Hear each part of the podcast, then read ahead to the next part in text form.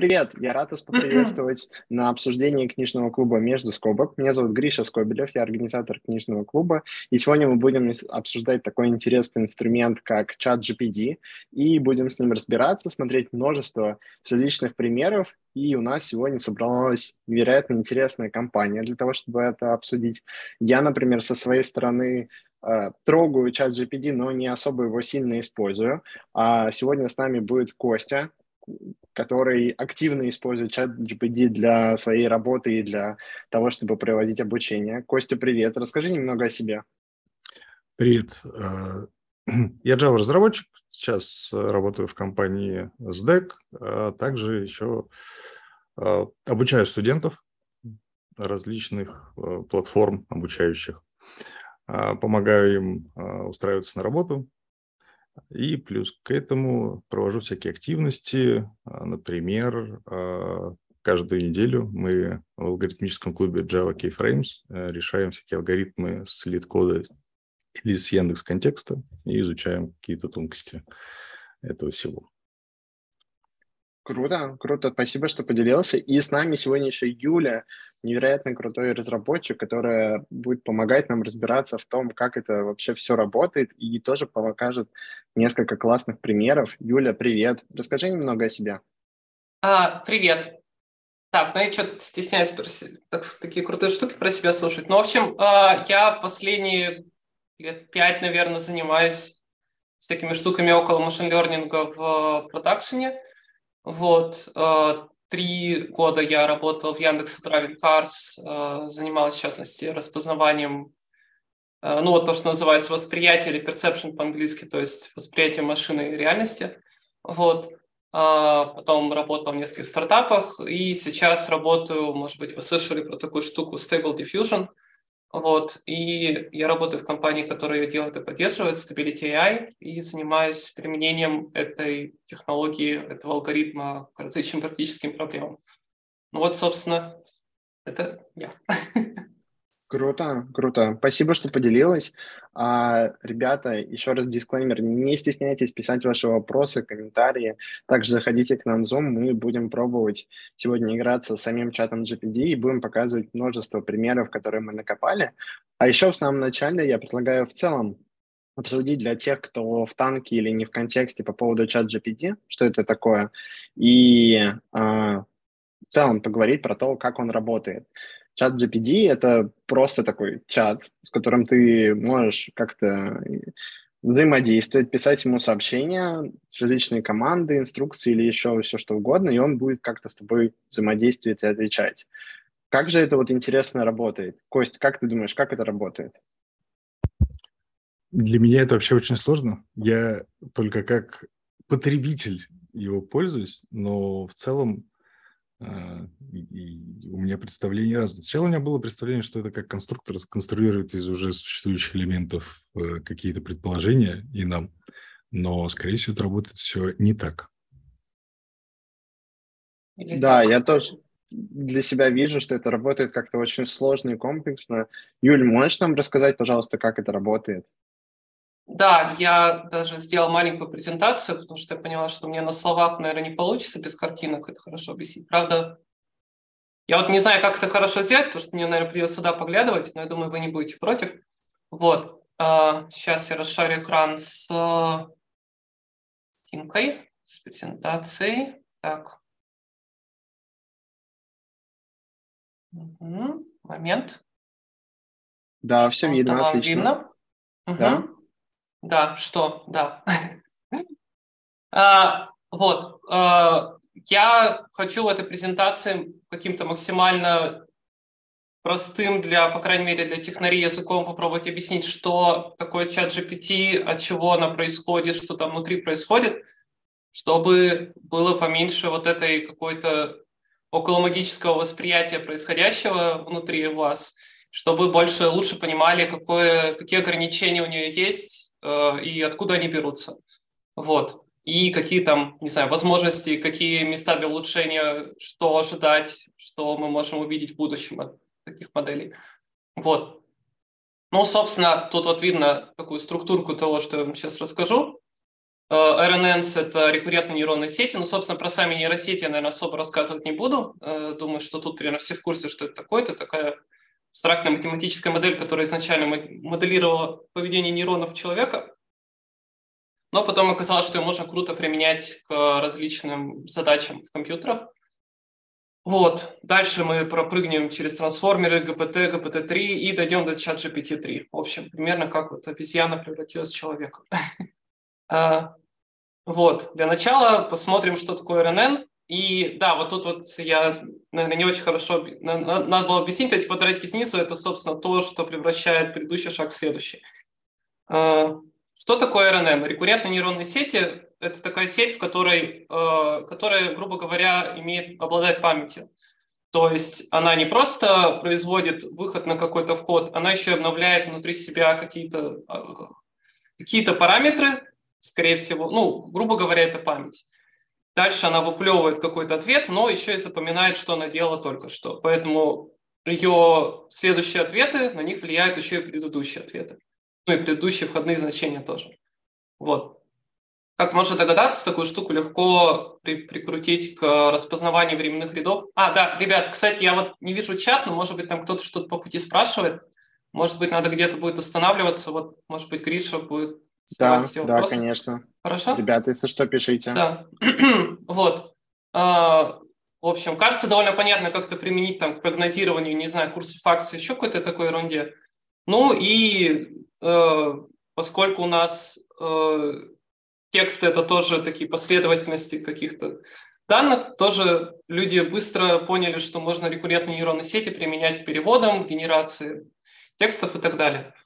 Вот. Но здесь у нас есть вопрос такой, как мы превращаем текст в цифры, потому что здесь мы видим какие-то, ну, это, это, это вот матрицы, чем, чем темнее свет, тем, наверное, там значение больше или что-то.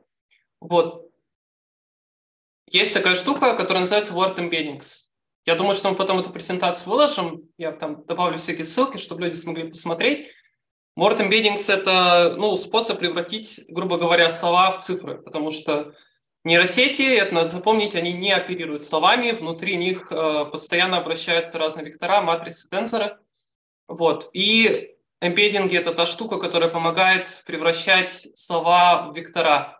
Ну вот, собственно, тут вот хорошая картинка, что у нас с одной стороны какие-то там предложения, а с другой стороны не выплевываются этими эмбеддингами в вектора. Вот. Это отдельно очень большая тема, я в нее в этот раз прыгать не буду, но знайте, что очень многие ограничения, в том числе и чат GPT, связаны в том числе с тем, как хорошо работают эти эмбеддинги. То есть если у вас эмбеддинги плохие, соответственно, нейросеть будет плохо различать там разные слова, или смешивать, или наоборот разделять очень похожие слова. В идеале эмбеддинги должны представлять пространство слов так же, как, ну вот, как мы себе это представляем, когда говорим, но, конечно, в реальности это не совсем так. Это штуки, это, это тоже обучаемые штуки, их учат на тех же больших датасетах, на которых учатся потом сами нейросети, чтобы выявлять э, взаимосвязь между словами, чтобы их можно было как-то друг между другом расположить э, и какие-то отношения между ними выяснять. Ну, в общем, вот. Надеюсь, что... Не уверена, что я прям супер это хорошо объяснил, надеюсь, что чуть-чуть стало понятнее. Вот. Другая важная вещь, которая появляется между ванильными нейросетями и трансформерами – это attention. Э, то есть э, это внимание, если говорить по-русски. Мы учим нейросеть обращать внимание не на все, не, не, не одинаково обращать внимание на все входные, значения входных векторов, а только на какие-то конкретно интересные. Ну вот тут вот есть хороший пример с переводом, что когда мы переводим... Так, видно мою мышку, нет? А. Нет. Не видно. Нет. А, Окей. видно, видно, да. Видно, да? Видно. Угу. Ну вот когда мы переводим какие-то слова с английского на французский или с французского на английский, то, соответственно, там для каждого перевода следующего слова, не знаю, там вот для какого-то слова внезапно оказывается, что оно влияет сразу на несколько слов на выходе. Для какого-то слова мы просто видим какой-то конкретный эквивалент и все. Вот. В общем, эта штука тоже очень сильно запустила вот эти вот э, языковые модели. Вот. Ну и, соответственно, появилась очень большая разница. У нас есть просто ванильная модель, которая просто переводит без attention, а с attention, как мы видим, можем подсвечивать разные интересные вещи. Вот. И это как-то сильно забустило там и скорость обучения, и количество э, и возможность этих моделек. Дальше трансформеры, потому что буква Т в ГПТ значит трансформер, означает трансформер. Вот. Трансформер – это вот такая штука, вот мы уже встретились с attention, и трансформер – это штука, которая, в которой attention применили к э, кодированию и декодированию текста или чего-то другого. В общем, у нас вот есть на входе какой-то э, какой-то текст, который мы превратили в эмбеддинг, и дальше прокрутили его через энкодер self, с attention. Тут есть self-attention, чуть-чуть другой, но я тоже не буду идти супер в подробности. В общем, что тут важно понять, что у трансформера есть штука, которая кодирует, э, кодирует входное, входную матрицу в какое-то там промежуточное состояние, а потом декодирует, например, другим декодером, например, на другой язык. Э, и ты можешь декодировать, например, ну, то, то есть понятно, что... Блин, извините. в общем, ты декодируешь, э, дальше это представление декодируется декодером, который похожим образом сделан в, обратно в слова, например, на другом языке. Вот. Э, ну и понятно, что теоретически можно, например, здесь ставить разные декодеры для разных языков, энкодеры тоже можно для разных языков ставить. Вот здесь у нас будет какое-то представление о языке, о, о том, что сказано здесь, и, и мы должны получить здесь. Вот. А, ну или там супер более простое объяснение вот этого. Вот дальше ГПТ. А, тут может возникнуть такая мысль, ну, может быть даже очевидная, что если мы не хотим переводить, а хотим, например, на одном языке разговаривать, то зачем нам энкодинг? У нас уже есть э, эмбеддинги, мы просто уже получаем какую-то, какие-то вектора, и зачем нам отдельный элемент, который может трансформировать, э, ну, по сути, одно векторное представление в другое, а потом из другого обратно, в, например, на том же языке, на котором мы хотим говорить, на котором мы говорили изначально. Вот. И, по сути, ГПТ – это идея, просто мы берем и отпиливаем от трансформеров энкодера, у нас получается только декодер. Вот такая парадоксальная вещь, там можно наоборот сделать, можно сделать штуку, которая только генерит матричные представления, там, например, для поиска, для сентимент-анализа, еще чего-то. Ну вот, для того, чтобы генерить текст, ну, например, с английского на английском языке, нам не нужны энкодеры. У нас уже есть вот эти импединги. Поэтому вот тут внезапно упрощение. Мы отпиливаем половину от нашей нейросети и получаем КПТ. Вот. Собственно, то, что происходит внутри ГПТшки, это вот оно. А, то есть мы получаем на вход э, какие-то эмбеддинги слов, и дальше пытаемся их декодировать во что-то, во что мы хотим, как мы хотим продолжить а, вот это вот высказывание, которое мы только что загрузили. Чем ГПТ отличается от просто ГПТшки? Это в первую очередь масштабом, то есть она невероятно огромная. Здесь вот мы видели пример тут, не знаю, 6 слоев, а в ГПТ их 96, и они сами по себе огромные, то есть у них какие-то миллиарды, почти 2 миллиарда параметров, весит она почти терабайт, и она обучена на очень большом датасете, то есть это 700 миллионов, миллиардов токенов, э, ну, я говорю в токенах, то есть это вот эти вот э, вектора слов слэш предложений, которые закодированы embedding. Вот. И ее учили невероятно долго. То есть, э, если бы ее учили на одной ГПУшке, это заняло бы многие-многие годы. Естественно, на самом деле учили на кластере. Это отдельная сложная, эм, сложная история, как обучить модель на нескольких десятках, сотнях ГПУшек параллельно. Вот. И стоило это вот по прикидкам тех, кто это делал, э, вот, почти 5 миллионов долларов именно на сервера, на которых это, она обучалась. Это звучит, вот. Юль, очень э, прям внушительно. А у меня появился небольшой вопрос по поводу того, что а как это получается, скачали как бы весь интернет или какую-то его часть? Скачали, ну вот э, я даже попробовал немножко описать э, структуру датасета. Это, да, на 82% это заскрепленные тексты из интернета, которые тут же на лету были перекодированы в токены.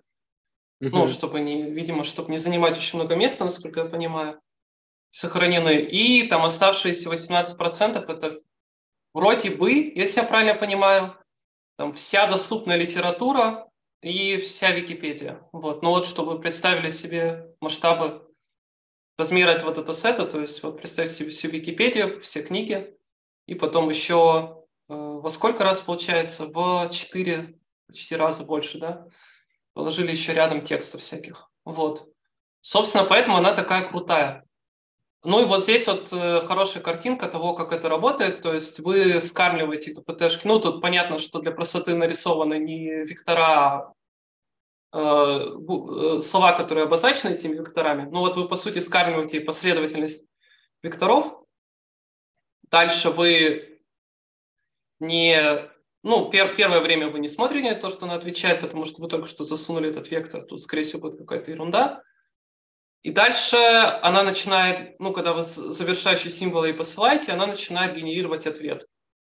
Вот. И так, то есть, почему она, ну, как бы, почему она как бы predictive transformer, то есть она начинает предсказывать продолжение этой фразы. Вот, и здесь видно, что дальше и фидит продолжение ее же, сказанными, ее же сказанных слов, и она начинает э, продолжать фразу. Ну вот, собственно, собственно, как это работает, как это... Ну, mm-hmm. теперь представьте, что это все проворачивается через э, гигантское количество параметров, весов, слоев и так далее. Вот это, это, это очень deep learning. Вот. Mm-hmm.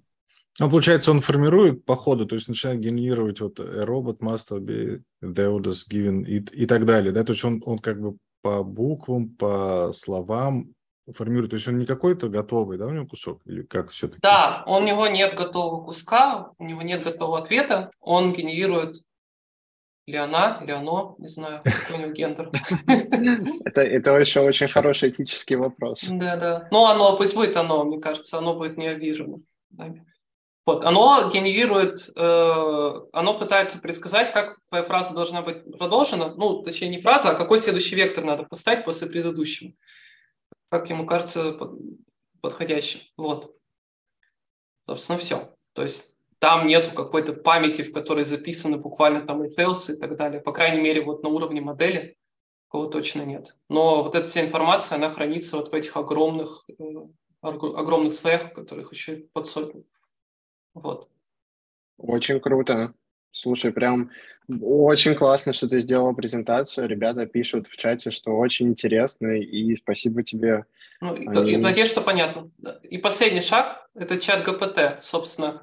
У нас, у нас уже мы прошли через RNN трансформеры ГПТ и ГПТ-3. Ну, то есть вот, да, я, наверное, забыла упомянуть очень важное слово здесь такой buzzword, но не совсем buzzword. И вот есть LLM, это Large Language Model, большая языковая модель. То есть вот году, ну, грубо говоря, лет пять назад, наверное, появилась идея, что давайте мы возьмем вот эти уже существующие какие-то идеи, там, трансформеры, КПТшки и так далее, и просто завалим их данными, и просто попробуем сделать их гигантскими и посмотрим, что из этого получится. Ну вот получилось, собственно, среди прочих получилось ГПТ, э, ГПТ-3.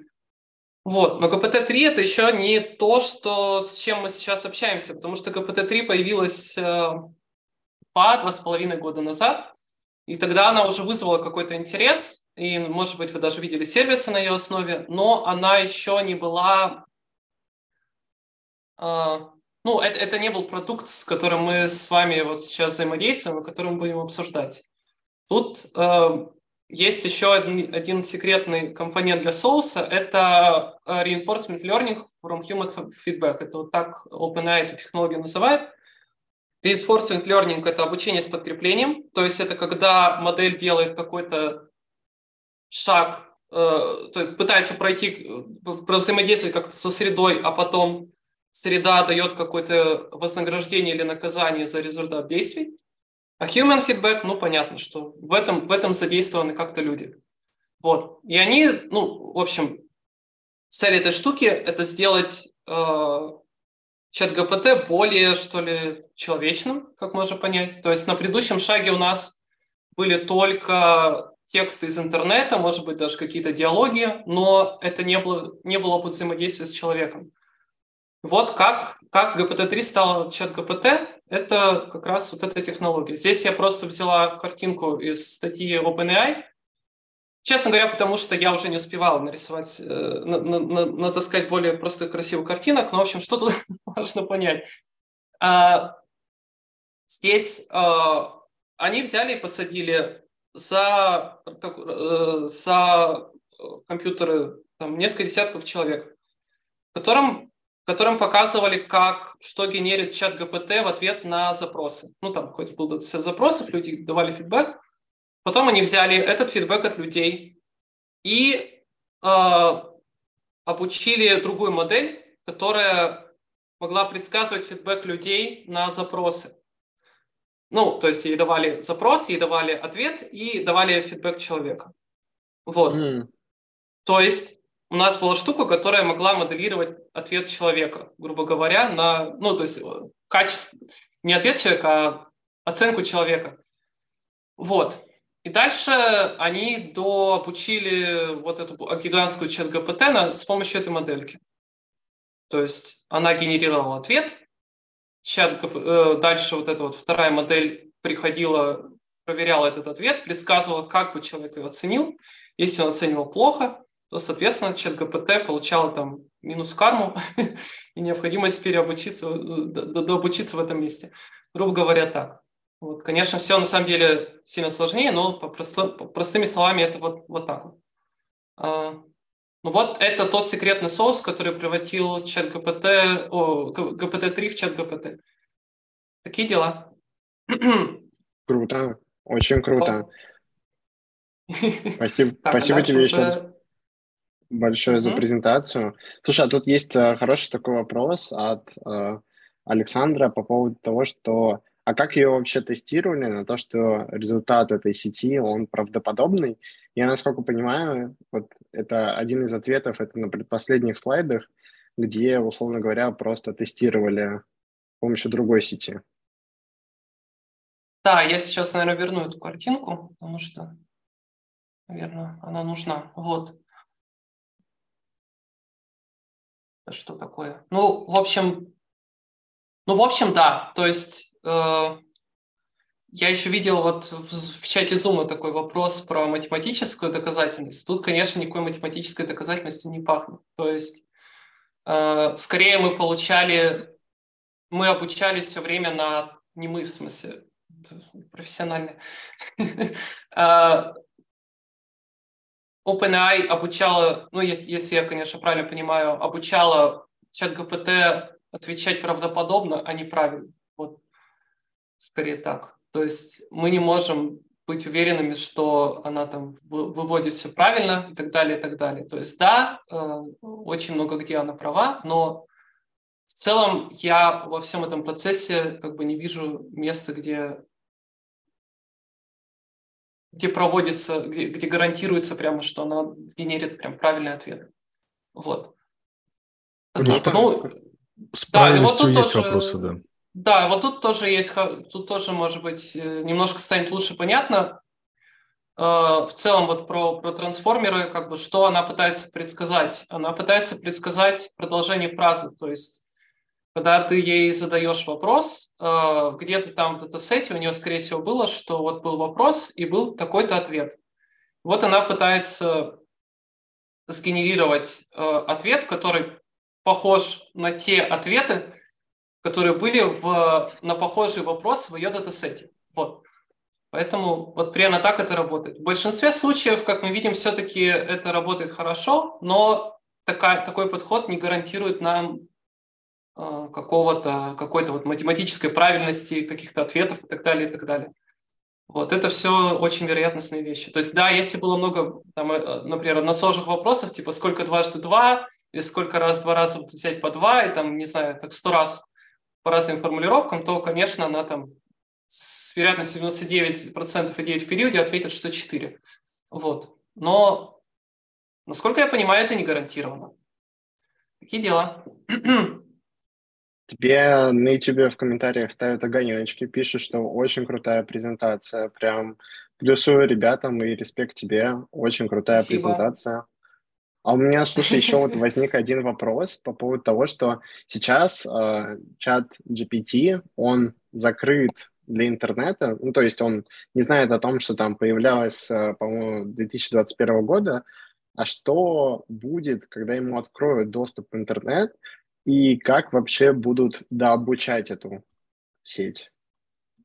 Ну вот, наверное, теперь чуть-чуть больше понятно, почему у нее модель, ну, почему она не обучена на более поздних данных. Думаю, одна из причин просто потому, что это очень сложно и долго собирать.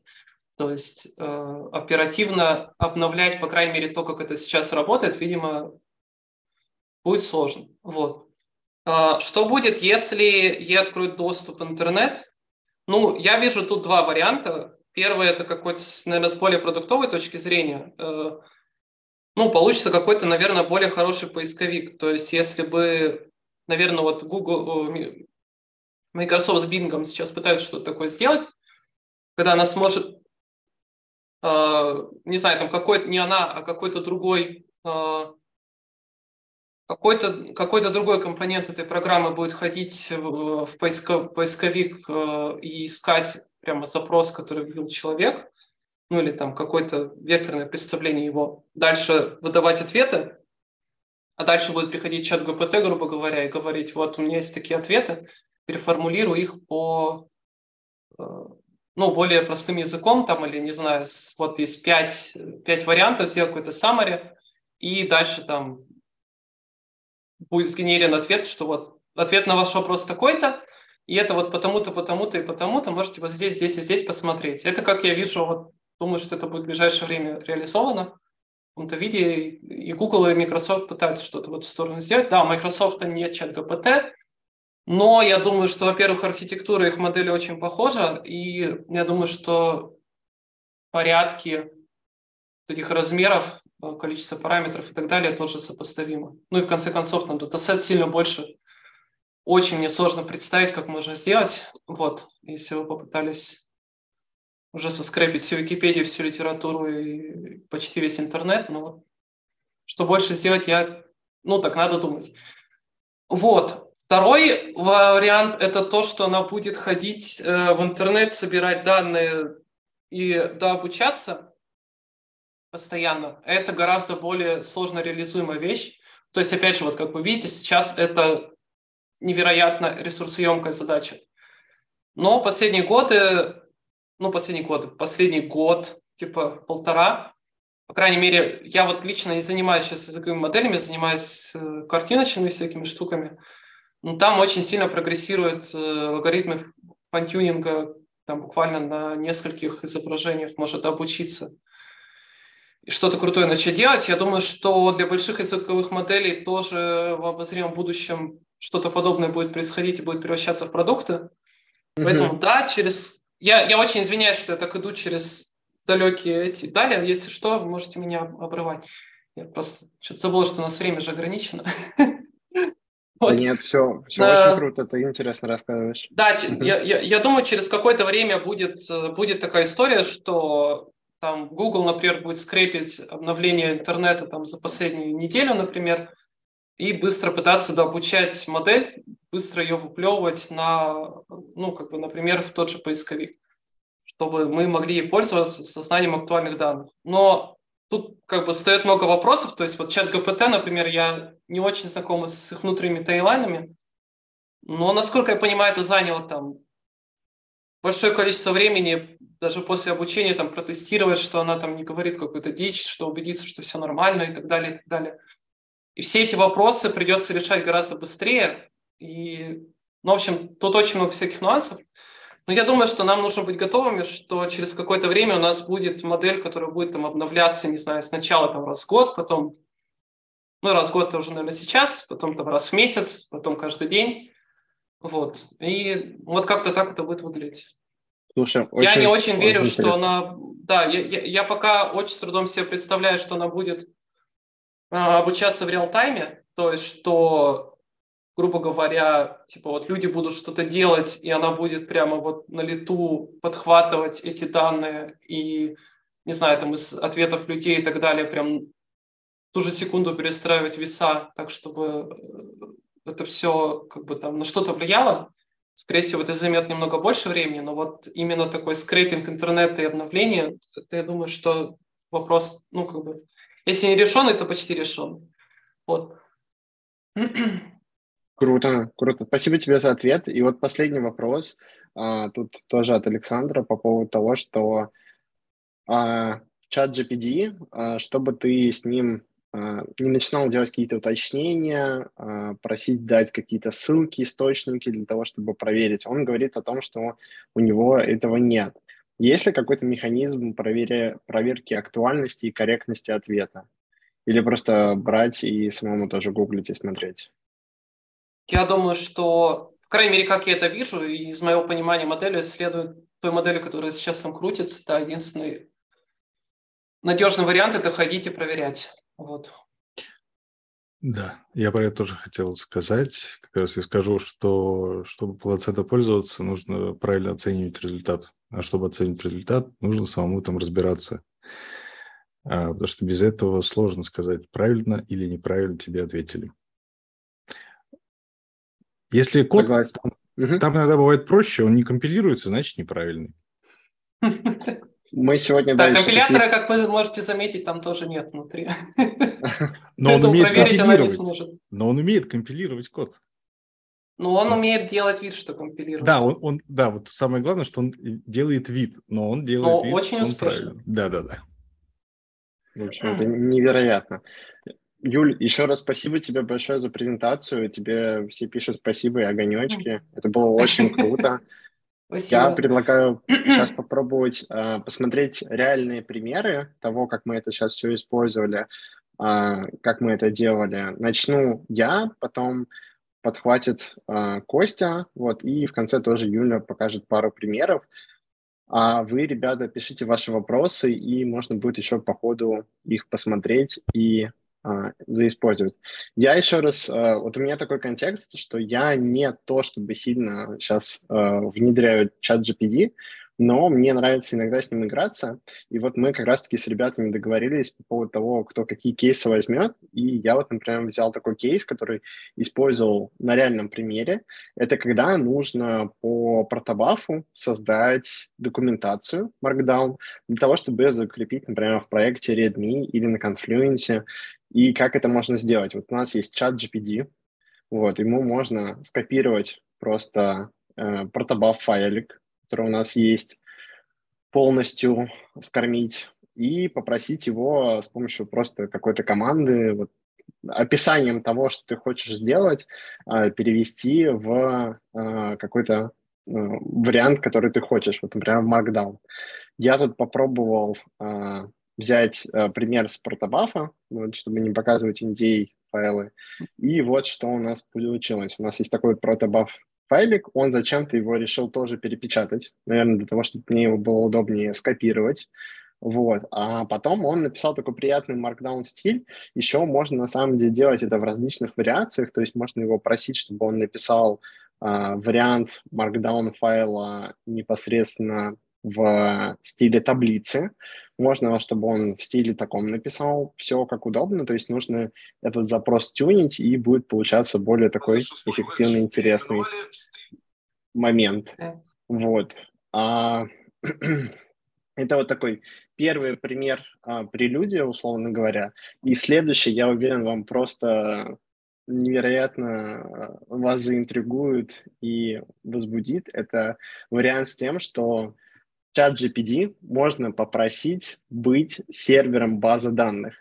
А, я его попросил быть Microsoft SQL сервером, и мы его просим о том, что там принимай мои команды, как будто ты Microsoft SQL сервер, и можно там в нем все создавать. И вот опять же, что говорил Костя, что говорила Юля, это на самом деле не база данных, а он как бы притворяется, он просто пытается ей быть, и вот, например, можно создать тут отдельную базу, и он тут отвечает, то, что там комплект команды, можно создать табличку, можно даже делать обращение к этой табличке, и он тут говорит результат. Можно попробовать ставить данные, и он даже, вот я ошибся в запросе, использовал не те кавычки, он сказал о том, что ты что-то перепутал, попробуй такую команду, и он ее на самом деле за меня уже исполнил, вот, и можно будет получить данные. Выглядит, на самом деле, вообще крышесносно, вот, и невероятно интересно, как это он делает. Вот, видимо, он очень хорошо это э, эмулирует и притворяется. Еще касательно вот например, базы данных, я хотел его очень заставить, чтобы он был Postgres, но он почему-то выдавал ошибку, вот, и не хотел никак быть им. И с Oracle тоже не получилось, но вот с Microsoft сервером получилось. Я еще закинул ссылочку, где чувак тоже на YouTube делал разбор, э, как это с базой данных работать. Было очень интересно. Еще я попробовал что сделать?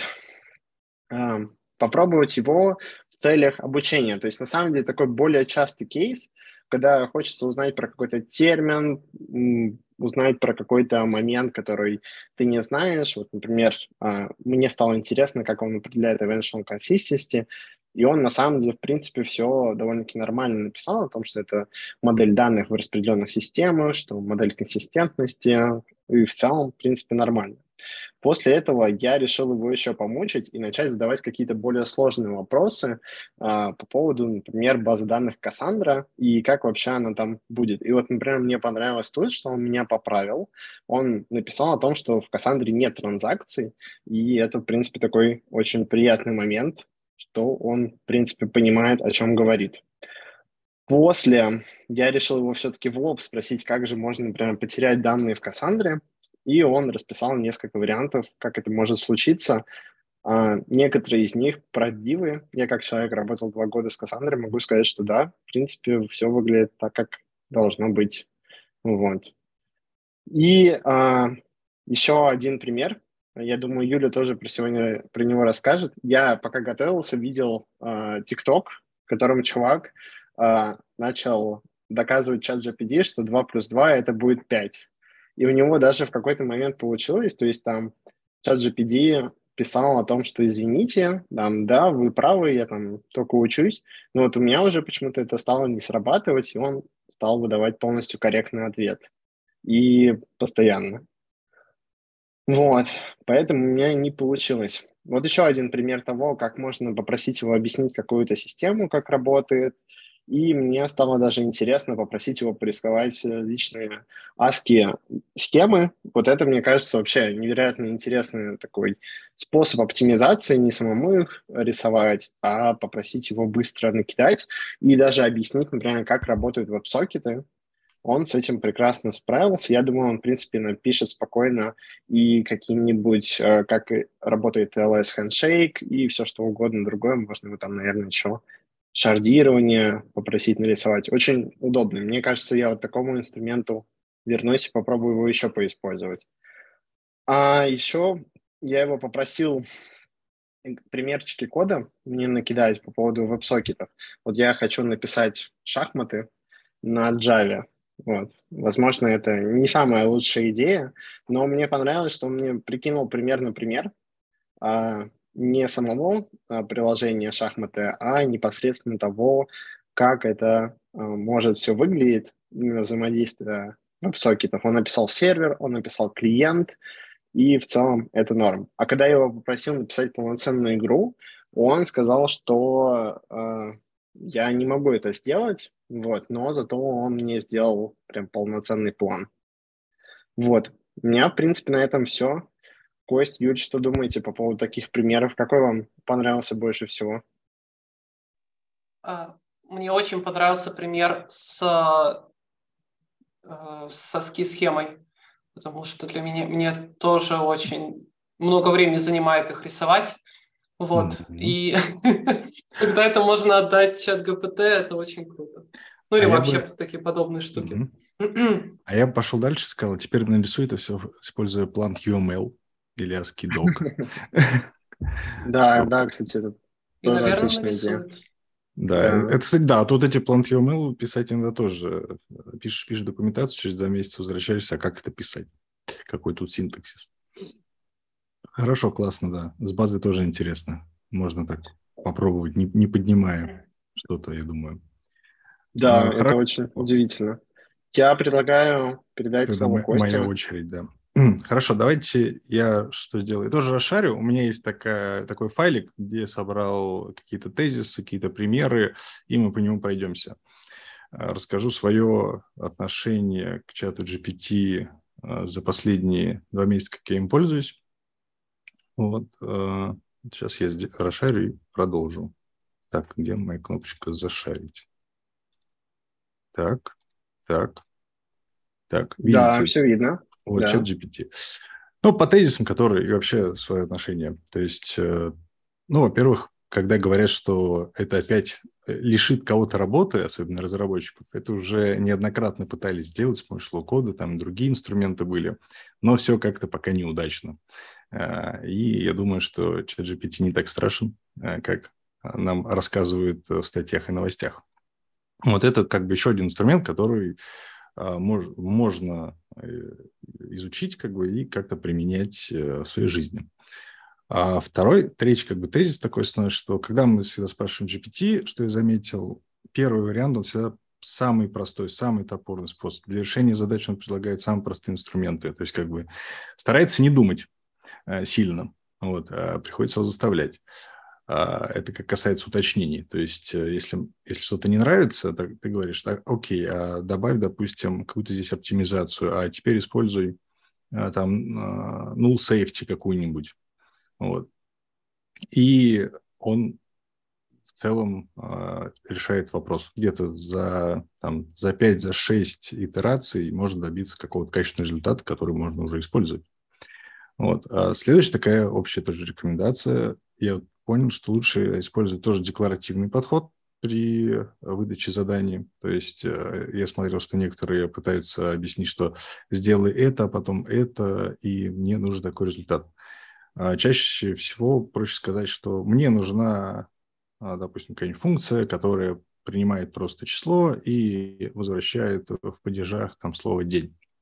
А чем объяснять ему, что если приходит единичка, то вернее это, а если 11 – другое. Вот. Это такой простой пример, если брать. А по поводу как раз качества. Тут да, тут стоит такой вопрос, э, который уже в чате я видел, задали. Зачем мне нужен чат GPT, если он может меня обмануть, дать неверный результат, а если я в этом разбираюсь, зачем мне у него спрашивать? Да, это хороший вопрос. А, и я думаю, тут такая ситуация, что можно ему отдавать какие-то простые задачки. То есть в основном я э, так сейчас и делаю. То есть я пробовал что-то большое, какой-то контекст ему загрузить, но с этим тяжело и работать, и он не всегда все улавливает. Вот. Э, про проблемы я там в конце расскажу, какие баги появляются и что. Вот. А второй тоже совет такой. Э, тот спрашивал, что бывает, что он не полностью ответил э, на запрос и где-то прервался на полусловие. Вот. Как, ска- как сказан, вот здесь на скриншоте есть, я, наверное, побольше сделаю, чтобы было удобнее. Вот, то есть он писал какую-то игру, кстати, я добился, чтобы он написал не игру. вот, он полностью написал. А, но она, код был длинный, он прервался на каком-то месте. Можно сказать, продолжили контин, и он продолжит следующие символы и так далее, пока не закончит. То есть можно вот таким образом получать большие ответы. Не, не забывайте об этом. А, и последний момент, что тоже держать в голове, что все знания а, ограничены получается, 20, сентябрем 2021 года, если не ошибаюсь. И, например, я вот пишу на Java, и все, что касается Java 17, он ничего не может. Я его прошу, а сделай мне рекорд, ну, там, класс.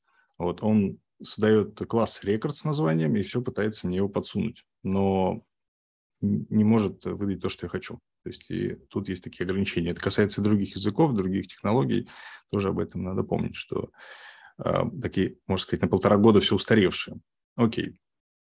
А, давайте, тут вот как раз есть такая с одного телеграм-канала взял схемку про то, там, можно ли использовать или нет. То есть, если вам нужна там стопроцентная достоверность результата, это касается не только разработки, а любой другой информации, когда вы, то есть, если вы для себя что-то посчитать, поучить, э, получить новые знания, то вам не важно, можно без проблем использовать. Если это касается особенно юридических моментов или еще что-то, то тут э, как бы доверять не стоит в этом плане. Тут очень интересный пример э, Денис в чатике на YouTube написал. Он просил чат GPT сделать Docker Compose с кластером Mongo с двумя шардами. Uh-huh. И Денис пишет о том, что все получилось отлично, но была ошибка в одном месте. Он использовал тот же Port для Mongo, что и для одного из шардов. То mm-hmm. есть на самом деле, правда, выглядит так, как будто ты должен именно разбираться в предметной области и заметить вот эту ошибку, глядя на файл, чтобы ее решить. Да, да. Ну, они бывают, да, при запуске тоже посмотреть. Ну, во-первых, пробежаться, что там все нормально, это вообще можно запускать. Это безопасно запускать или нет. А, и дальше как-то доработать. То есть, ну, приходится дорабатывать напильником, тут как бы никуда не деться. То есть, это не волшебная палочка в итоге вышла. А по поводу именно применения не такие, что типа поиграться и там весело, это интересно, а давай попробую его сломать, а такие больше вот. Э, ну, понятно, замена Stack Overflow. То есть, если теперь у меня какой-то вопрос, э, как здесь работает или как это поправить, то а, в первую очередь можешь задать, ответ получишь сразу же. Вот, и можно еще какие-то вариации попробовать. То есть, прекрасно. А, небольшой как бы лайфхак для тех, кто хочет прокачать свой Stack Overflow, можно сказать. Вы можете брать оттуда ответы, анализировать их с помощью чат GPT и давать тоже какие-то ответы на Stack Overflow, например, если очень хочется. А потом дополнение документации тоже чаще всего, потому что я, допустим, работал с сервером Кади. В целом документация неплохая, но вот хотелось больше примеров, типа, а как сделать то, а как, допустим, э, там кэширование настроить э, для отдельных, допустим, директорий, для файлов, время жизни кэша, настроить для статических каких-то ресурсов. Этого, допустим, не было, но чат GPT мне подсказал. То есть он откуда-то эту информацию все-таки, она у него есть, и он ее дает. Это удобно. То есть, к примеру, была задача там статический сайт на Хьюга поднять на Каде. Вот. Он расписал все по порядку. Это потом фактически можно там какой-нибудь этот скрипт, э, чтобы он все зашил, какой-нибудь баш, если очень надо или тот же в докер, допустим, и этим пользоваться. То есть это удобно. А, ну, пропущу пока про вебинары. Вот, ну, рутинные задачи. То есть рутинные задачи, где нужна какая-то генерация кода и которые нету э, автоматически в среде разработки или что-то. Например, на основе там пачки а, миграций, которые написаны, там написать мапперы MyBatis, у нас на некоторых проектах используется, или что-то еще. Очень удобно, практически вот в этом случае допиливать ничего не требуется, но имеется руками хорошо работает. А, также иногда случаются задачи, когда нужно, допустим, из базы стянуть, э, там синхронизировать одну удаленную базу с другой. А, вот, тоже да, говоришь ему, что вот у меня две распределенные базы, это, наверное, примеры как раз буду показывать, это у меня есть. Вот, э, он дает опять сам простой вариант, типа, селект все миллион записей, сделай апдейт. Хорошо. Вот, и дальше продолжаешь ему говорить, что нет, нет, нет, давайте все-таки это делать оптимально, а с минимальным потреблением ресурсов. Окей. Тут а, еще получению... Э, да. Ребята пишут тоже в чате про интересную рутинную задачу, то, что пишет, что кто-то конвертил код с Visual Basic на C-Sharp, и сделал это в четыре раза быстрее, чем руками. И я тут вспоминаю свою первую работу, где я переписывал приложение с Java на Python. Так надо было. Вот, наверное, если бы у меня был чат GPT, э, я бы это сделал тоже, правда, быстрее. Очень вот интересно. Переп... Да, с переписыванием меня тоже э, я уже пользовался, но я переписывал, получается, с Баши на Python. Вот, э, как раз были скрипты на Баше, их править тяжелее, если они большие, а на питоне э, проще. Ну и, и мне, допустим, он больше знаком, поэтому э, дальше жизнь становится проще. А как а, ему так можно команду задать? То есть просто вставляешь кусок кода и просишь переписать на другой язык? Я обычно пишу там rewrite uh, this code он или там на какой нужно, и просто ему даю код. Вот, он Прикольно. переписывает, да. А, далее, ну, такая тоже рутинная обработчики данных. Ну, например, бывает, нужно проанализировать какой-то большой объем данных, там, CSV-шка у меня как-то была на несколько гигов, и просто там, не знаю, просуммировать какие-то суммы, сложные структуры JSON и прочее, чтобы какой-то предварительный, вот ему скормил э, один э, компонент этого, этого списка, он сказал, сделай так, посчитай сумму при таких условиях на такую-то дату, э, такой период, и он посчитал, в итоге оказалось правильно. В этом плане тоже очень удобно, чем там тоже это все руками писать. А, но тут есть такой момент, сам OpenAI тоже об этом пишет, что все чувствительные данные не используйте, то есть не используйте чувствительные данные а, для GPT, то есть если они есть, их как-то лучше убрать или чем-то заменить, например. Ну, а потом а, готовый результат тоже уже заменить к, св- к своему, ну, подогнать. А, это вот основное, что я постоянно использую. Ну, а по поводу вебинара статьи, я провожу вебинары а, у студентов, а, и сейчас э, стало проще создавать сценарии, потому что, да, то есть я сначала сам примерно накидываю каркас, э, GPT говорит мне такое, давай теперь развивать эту тему и говорю сначала, окей, там, если у нас там был у меня по dependency injection в Spring Boot, вот, окей, давай, что такое общее, как используется, а, а давай примерчик, а давай покажем сначала там, как поднять контекст и как из контекста вытаскивать бины, ну и так далее. Вот, и мы с ним, получается, вот так он мне потихоньку, мы накидали а, большой сценарий, по которому можно удобно идти. То есть раньше это все равно приходилось писать, можно сказать, руками, а, ну, на основе существующего материала. Вот. А так, получается, мои идеи э, частично уже, они быстрее реализуются. Вот так. То есть у меня есть идея, я э, ее предлагаю, и у меня есть уже какая-то... Полуфабрикат всегда есть. Дальше можно доделать. Но давайте по примерам. А, он, наверное, сейчас не откроется, потому что картинка очень большая. А, сейчас я, наверное, сделаю... Так, я давай, наверное, перешарю. Сейчас придется, наверное, так. Или весь экран. Еще да? в чатике пишут э, еще про один пример, то, что чат GPD может э, худо-бедно писать тесты коду. Очень интересно. А, по поводу теста. Вот я, допустим, у меня нету про тестов сегодня ни слова, потому что я считаю, что тест он пишет очень отвратительно. Я весь экран зашарю. Сейчас. Видно, да, такая большая портянка. Сейчас мы ее увеличим. А, и так он... Так. Вот, допустим, как я делал. А, то есть я ему говорю, я тут прямо на русском а, пробовал. Я говорю, что у меня есть две таблицы. Одна таблица находится в одной базе данных удаленной, другая есть. Э, вот э, я прямо брал с миграцией. Вот это опять же не настоящее, я, я заменил на выдуманные названия.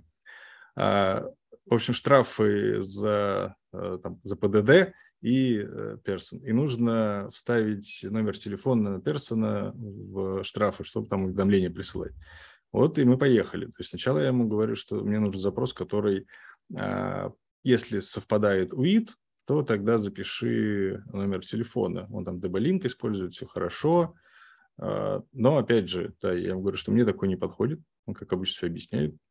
Я говорю, что у меня очень много записей, давай по 100 тысяч будем перекидывать. Он опять мне написал, он уже, он взял и начал писать уже на питоне. Да, да на питоне. Вот в целом выглядит неплохо. Но вот тут тоже стал вопрос, например, если посмотреть внимательно код, а вот к сожалению, не видно, а offset числовой, и он сравнивает с увидом. То есть такой код, вот, когда читаешь, видишь, что не работает. Я говорю, что, слушай, э, во-первых, давай нам по порядку. А, нет, тут еще он, он просто проходит и а, по лимитам берет. Я говорю, слушай, давай, допустим, я хочу, чтобы точно все данные были записаны, то что там да, таблица может измениться и что-то еще. Вот, короче, так мучил, мучил его. А, в итоге он начал мне уже писать чушь, что будет проходиться по уидам, но почему-то уид сравнивается с офсетом, ну и вообще этот код вообще не, не работал. А, я говорю, что ты сравниваешь int с уидом, а уид имеет такой формат. Он, он, он соглашается, говорит, хорошо, сейчас я попробую еще исправить. Э, ну и, в общем, вот иногда такая переписка у нас не продолжается, но в итоге что-то выходит. Потом он все-таки э, стал записывать уже last tweet, и мы по нему стали итерироваться. И как бы окей. То есть вот такой кейс. Ну, так происходит, например, общение.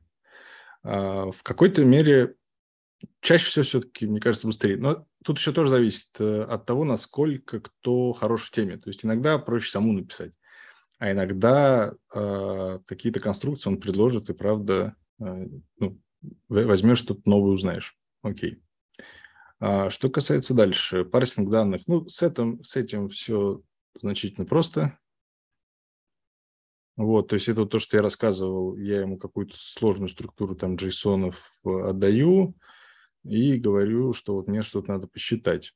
Он тоже как бы несложный код он выдает, но он выдает его сразу. То есть э, тут вопрос в том, что не то, что могу ли я это сделать сам или не могу, а в том, что я получаю результат очень быстро. То есть вот э, самый главный плюс. Ну, конечно, этот код тоже можно самому написать. А, и он опять там что-то нам объясняет, как это работает, э, как это использовать и так далее. И пример, который, допустим, ожидается. Вот он как бы посчитал нам по тому образцу, который я дал. Ну и все, а дальше уже использую на реальных файлах и получаю какие-то результаты. А, вот я тут тоже опять его дорабатываю, говорю, что у меня большие файлы, что они все с таким-то префиксом, и обойди все файлы. Ну и так далее. Он дорабатывает, дорабатывает, и как бы успешно это можно использоваться. А, ну, какой-то еще один вариант. По MyBudget. Вот тоже много вопросов возникает. Э, Потому что, вот опять же, кто с Java связан, да, и, думаю, с другими языками, особенно с строгой типизацией, он использует очень странные типы иногда. То есть те, которые не рекомендуются или что-то еще, и приходится тоже потом подправлять. Вот, потому что я, допустим, ему говорю timestamp tz, а это время с э, часовым поясом, а он почему-то его сохраняет в локальное время, без часового пояса. И как бы приходится потом исправлять. Вот. А, вот можете видеть, как запрос, я там использую там даже плюсы иногда, а, ну, dry, чтобы он типа меньше кода писал, не дублировался, работает. Ну и всегда указать технологию, которая там фреймворк используется. Вот он мне сразу создал там обычный PG класс с локалдейтами, а, окей, пойдет, но увид хотя бы использовал. И потом уже написал запрос, который я просил, а, который при конфликте увидов типа делает э, апдейт. Ну, тоже нормально. Как вот такую портянку, чтобы саму не писать, например. Окей. Ну и даже сразу еще бахнул репозиторий готовый. Пойдет. Все. Ну и опять что-то ему пытался а, какие-то ну, более уточнял запросы, и в итоге результат получил. Хорошо. Так. А я, и, кстати, я могу расшарить, если кому интересно посмотреть прямо сейчас. Да, и мы обязательно кинуть. еще Я прямо чатик могу кинуть, да. Кто-то хочет э, внимательно рассмотреть. Ну, получается справочная информация. Это как раз то, что вместо документации использовать очень круто, все просто. Не знаю, вот для примера тоже задал вопрос, типа вот э, у меня исключение бросается, как про протестить, что там метод бросает исключение. Вот он дал пример, примерно сказал, какие-то еще рекомендации дал. Я думаю, с этим а, все понятно. А потом баш всякие скриптики и команды. Тоже интересная штука.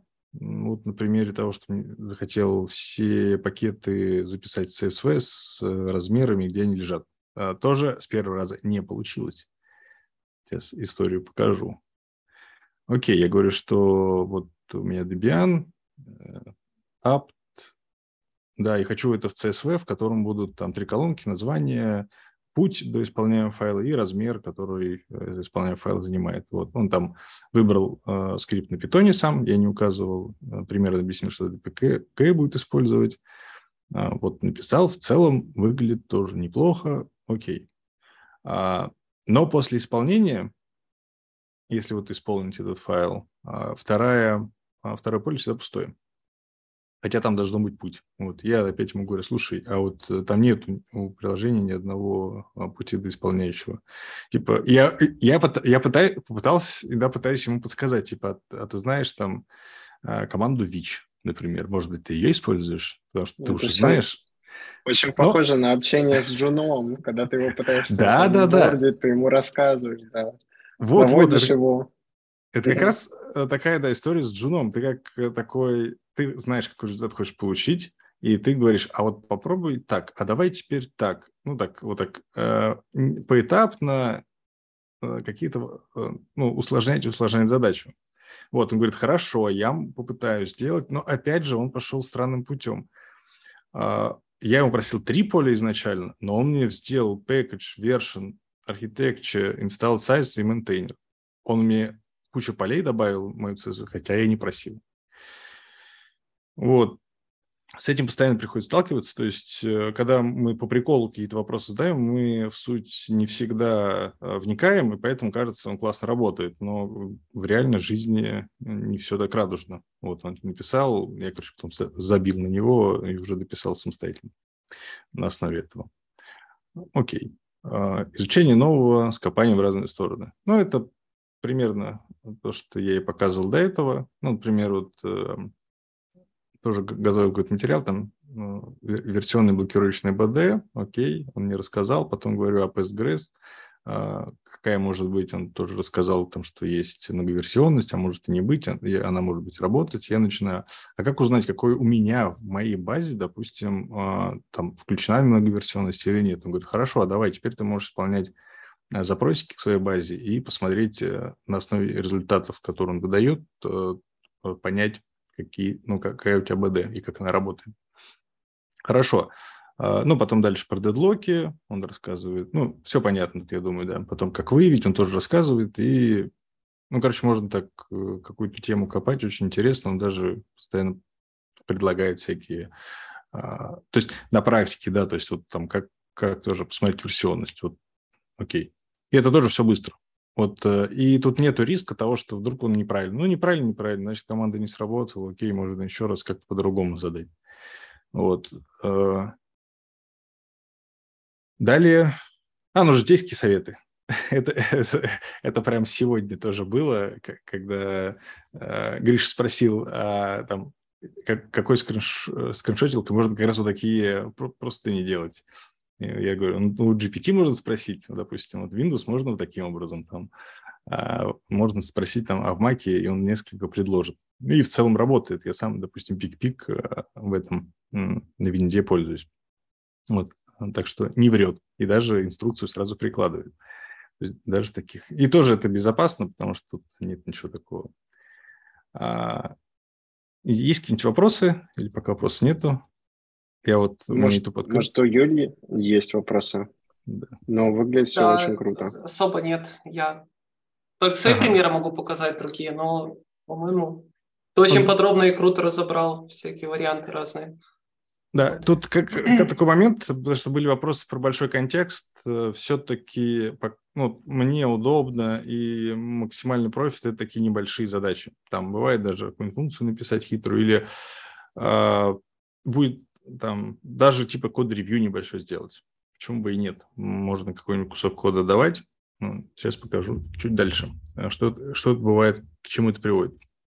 Отдельная тема, которая постоянно э, задает вопрос, как справляется с алгоритмическими задачами и прочее. А вот я по каждой задаче сделал такой отчетик, то есть easy, medium, hard.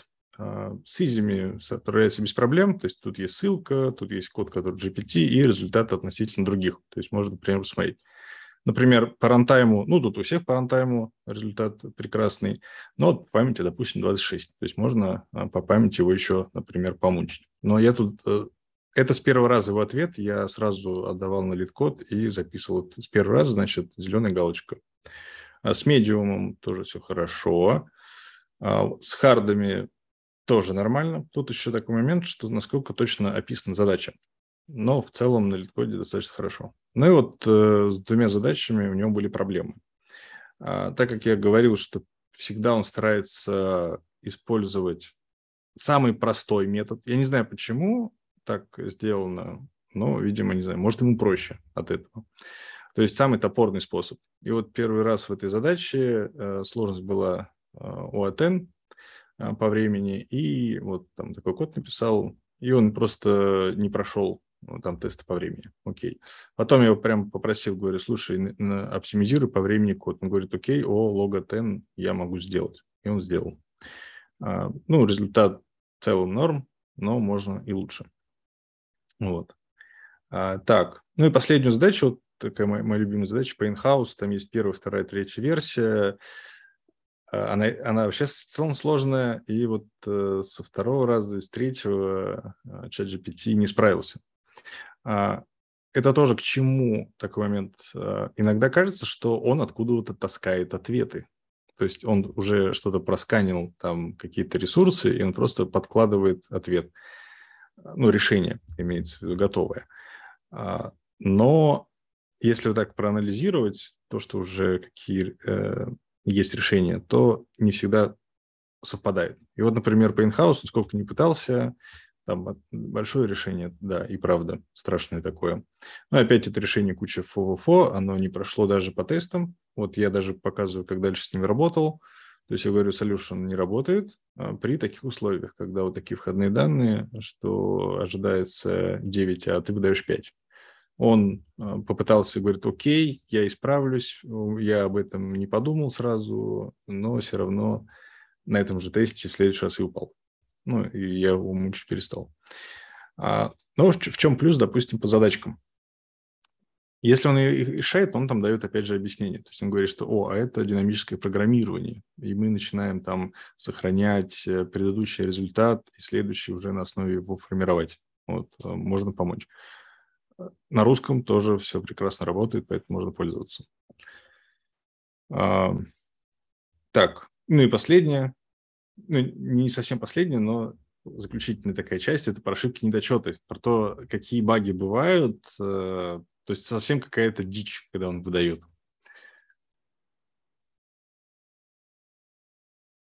Вот.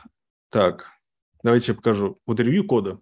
Э, Совета дает хорошую реализацию, ему надо переделывать. Пример. Сейчас подгрузится.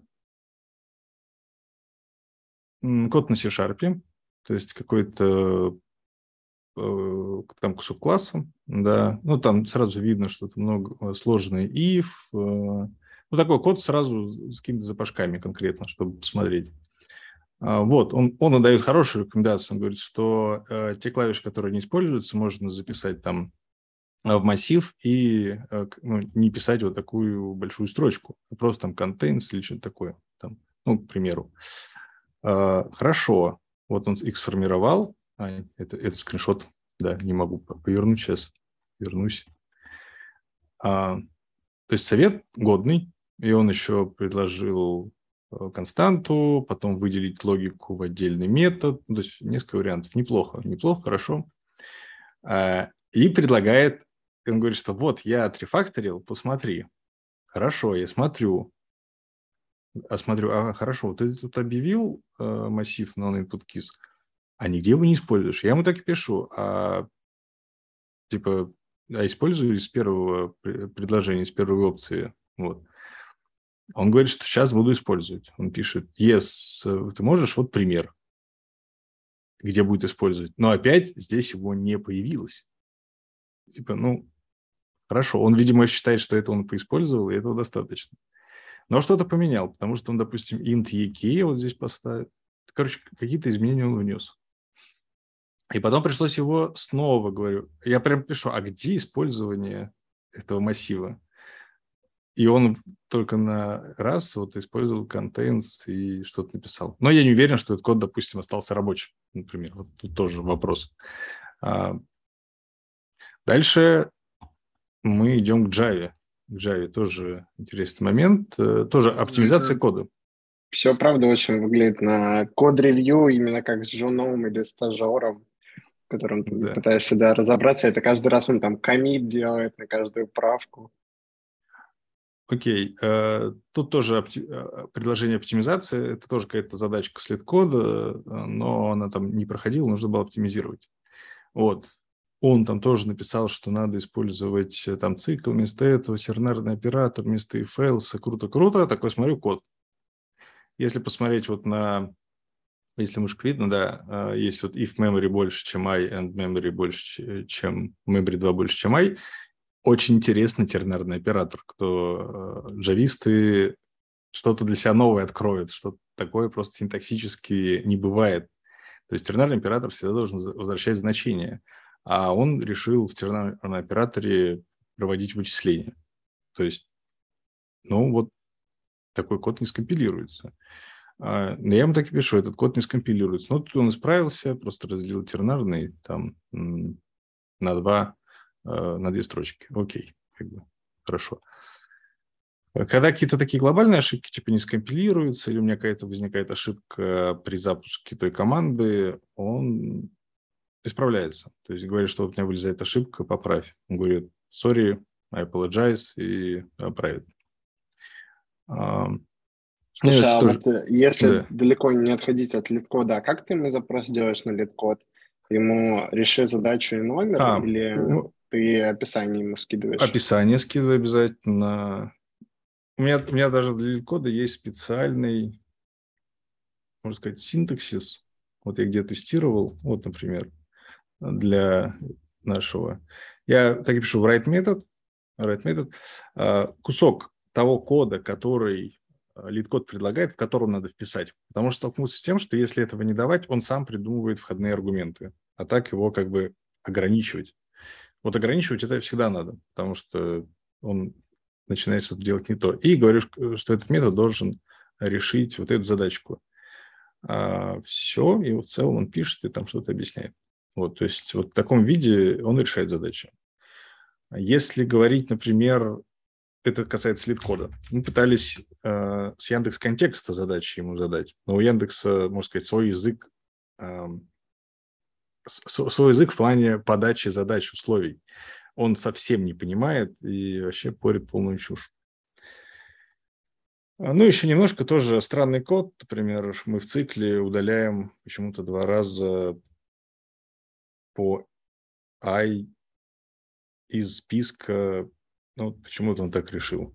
Вот. Э, тоже странный такой код. То есть надо обращать внимание, то есть ревьюить его в любом случае. Но это повлекло за собой там индекс out of bounds, потому что ну, мы два раза удалили по этому индексу, у нас там закончились элементы в списке. Вот. А, но я тут такую приписку, что когда ты это все видишь, как бы приятно осознавать, что вот эти сложные задачи все-таки ты решаешь как-то лучше, чем и вот эти в детали проникаешь, чем а, эта умная машина. А, это вот Очень... мой рассказ да, к этому подошел к концу. Там есть материалы дополнительные, всякие примеры команд. Э, можете посмотреть, э, да, как еще можно использовать. Потому что тут тоже такая ситуация. Я сравниваю тоже чат GPT, как э, вот у тебя есть холст, у тебя есть краски, маркеры, линеры, и ты можешь как бы нарисовать, что хочешь. И вроде ты можешь нарисовать э, человечка там, э, такого, а можно нарисовать красивую картину э, с проработанным лицом, там, с тенями и прочим.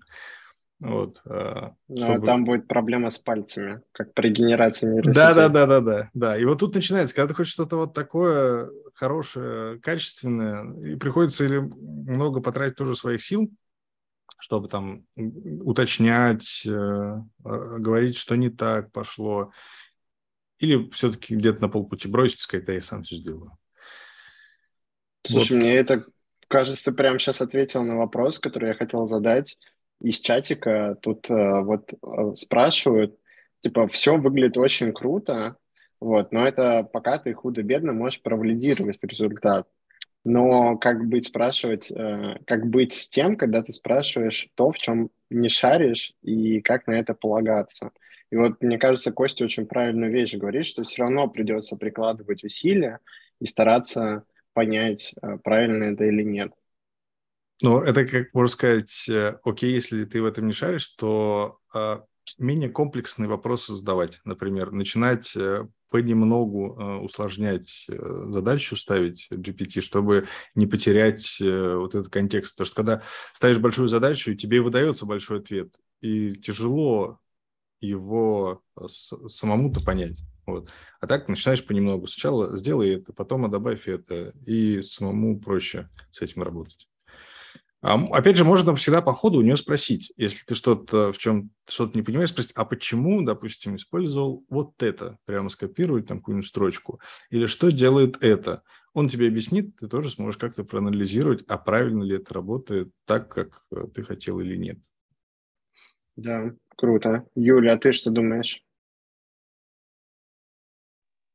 Я, честно говоря, потеряла концентрацию ближе к концу. У тебя Но есть целом, тоже я, показать да, примеры? Да, да, да. Я, я, я, я, я, я хочу сказать, что Костя очень круто сделал, что прям разобрал, как она генерит э, э, код, потому что мне усидчивости не хватило бы так сидеть и разобраться. Как будто реально общаешься с каким-то человеком, которого ты менторишь, и помогаешь ему, объясняешь вот это все, это очень круто. Вот. Ну да, у меня есть примеры. На самом деле я поняла, что единственный способ, как я пользуюсь, не способ, единственное применение чат ГПТ, которое я использую прямо вот в реальной жизни, а не когда там хочу поиграться, это написание, это ведение деловой переписки. Потому что я сейчас работаю в англоязычной компании, это первый мой такой опыт, и мне иногда приходится вести не только технические разговоры, но и какие-то деловые. И это довольно оказалось тяжело, с, по крайней мере, с моим английским, писать эти вежливые, вежливые, э, как это сказать, обороты, всякие э, там, будьте вы так любезны и так далее. Вот, в общем, я хочу показать пример, как это выглядит. По-моему, это прям супер классно оно сохраняет мне очень много времени. И я думаю, что этим прям можно пользоваться, потому что ты по-прежнему в состоянии э, провалидировать то, что там написано, и понять, что, ну, если там совсем какой-то тонкий намек, конечно, не будет проброшен, тут, наверное, есть какой-то риск, но в целом мы все еще в состоянии понять, что там написано, и в то же время написано гораздо красивее. Вот. Я подготовил такой примерчик прямо сейчас. Э, ну вот, это никак не связано с тем, что я сейчас занимаюсь, просто пример из головы. Что вот у нас есть компания, которая называется ABCD, она предлагает какой-то сервис, вот у нас уже есть э, куча довольных клиентов, мы можем гарантировать это, стоит столько-то, и написать типа, пожалуйста, примите наш офер. Вот. И вот такое короткое описание, то есть только факты и желаемый исход вот этой переписки. И чат КПТ действительно генерирует, вот я даже оно целиком не влезло, такое письмо с всеми как бы правильными оборотами на английском, что вот я хочу представить вам нашу компанию и так далее, и так далее. И все это очень красиво и выглядит гораздо лучше, чем сбитое вот такое письмо. Хотя, конечно, мне бы, наверное, как не native было бы приятнее вот такое письмо получить и сразу же достать информацию, но э, оказалось, что этикет часто требует, чтобы было написано вот примерно как-то так. И вместо того, чтобы тратить полдня на то, чтобы все это выдумывать, вот можешь просто прийти в чат ГПТ и сказать, напиши мне вот это письмо, пожалуйста. Напишет, ты его проверяешь и отправляешь. Вот, по-моему, это отличное применение. На русском языке Нет. тоже так работает, но, мне кажется, немножко хуже. Вот. Мне показалось невероятно мило, что ты в самом начале бота написала «хай». Вот, это прям очень ну, мило. Ага. Я тоже, кстати, часто пишу там «please», Can you? Ну, это, это интересное замечание. Я как-то даже про это сильно не думаю. Да, я как привыкла вежливо общаться с, ним, с ней, с ним, в общем. Э, но я не знаю, как это объяснить. Так что... Ага. Вот. Например, с, с английским очень хороший. Это прям мне кажется, то самое, наверное, ради чего чат GPT, наверное, на полную мощность, да, можно использовать? Да, да, да. Мне кажется, это вот как раз то самое место узкое, которое у многих угу. нас, наверное, не очень хорошо, ну, мы не очень хорошо можем сами это генерировать, при этом мы можем понять, что тут написано. И это прямо вот, ну, лично мне сохраняет вот просто, не знаю, миллиарды часов в неделю. Вот. А, и э, не знаю, что-то тут еще можно обсудить про это? Не... По-моему, тут все само за себя говорит. Да, да, да. Я, я бы сразу я... такой офер бы приняла. Все, берем? Круто. Да, берем. Про английский тоже хотел сказать, я тоже использую. Э, там есть такая, может, функция, типа, будь моим учителем английского и проверяй там грамматику. Очень классно. Тоже текст, который написал, допустим, даже сам скинул, он говорит, а, ты тут артикль пропустил, а тут у тебя глагол не в той форме стоит. А вот. Такой, о, классно. Типа, и ты уже сам обучаешься, и вот ошибки исправляешь. Прикольная штука. И тоже опять все быстро. По поводу... Тут угу. Есть вопросы по платной подписке. Ну, так, про я, я еще не закончила с примерами. А, не закончила? Все, давай, давай. Да, есть еще пример, но, правда, его надо было, наверное, сразу показать, но раз уж я его под, подготовила, я думаю, что это про, про литературу. Ну, то есть это, по-моему, пример очень хороший, такой абстрактный, который поймет, наверное, все, кто ну, читал книжки там про Ильфа и Петрова. Хотя, не знаю, может быть, уже не все их читали. Ну, короче, э, такая очень понятная тема. Э, вот, я попробовала с нейросетью про это поговорить, э, спросила про персонажа и спросила про третий роман. А романа всего два про этого героя. Вот. Э, и тут же чат ГПТ в ответ на неправильный вопрос она дала неправильный ответ, что роман был один. И дальше произошло интересное развитие событий, что я убедила нейросеть, что она вообще ничего не знает, потому что действительно год, год она тоже неправильно говорит, хотя сами предложения, как вы видите, ну вот звучат прям очень так литературно, по-русски тоже хорошо написано, э, написано с какими-то подробностями, которых на самом деле не было. То есть вот, например, «Золотой теленок» не охватывает никаких приключений Сапа Бендера за границами Советского Союза, кроме попытки пересечь реку там оказаться в Румынии, которая закончилась фиаской. Вот. И год занят тоже неправильный. И дальше начинается вообще фееричный разговор. Я спрашиваю про эти подробности, которых на самом деле нет в книге. Чат ГПТ генерирует очень правдоподобное описание, что вот да, они там куда-то поехали, вот там какие-то приключения у них, тоже какие-то там схемы они проворачивали, как прямо в оригинальной книжке и так далее. Вот. И дальше еще веселее. Э, я спрашиваю про персонажей, и чат ГПТ выдумывает персонажей с абсолютно несуществующих в книжке, но которые, в принципе, могли бы там быть, потому что у них имена такие, ну, какие-то такие простенькие, и какое-то описание. Ну, не слишком подробное, но как бы мне кажется, сошло бы. Вот, в общем, что это мне напомнило? Это мне напомнило то, как я в школе, вот, если на литературу не успел чего-то прочитать, но я примерно понимаю скоп вот, как бы всего, там, когда написана книга и не знаю, о чем она примерно должна быть, и просто пытаюсь придумать то, что что-то правдоподобное, что сошло бы за ответ. Вот. И чат ГПТ вот тут прямо, мне кажется, очень ярко и примерно для всех понятно, как вот это выглядит, как это работает. А, ну вот, мне кажется, очень хороший, яркий пример и довольно смешной. Ну вот, как-то так. Да, очень интересно.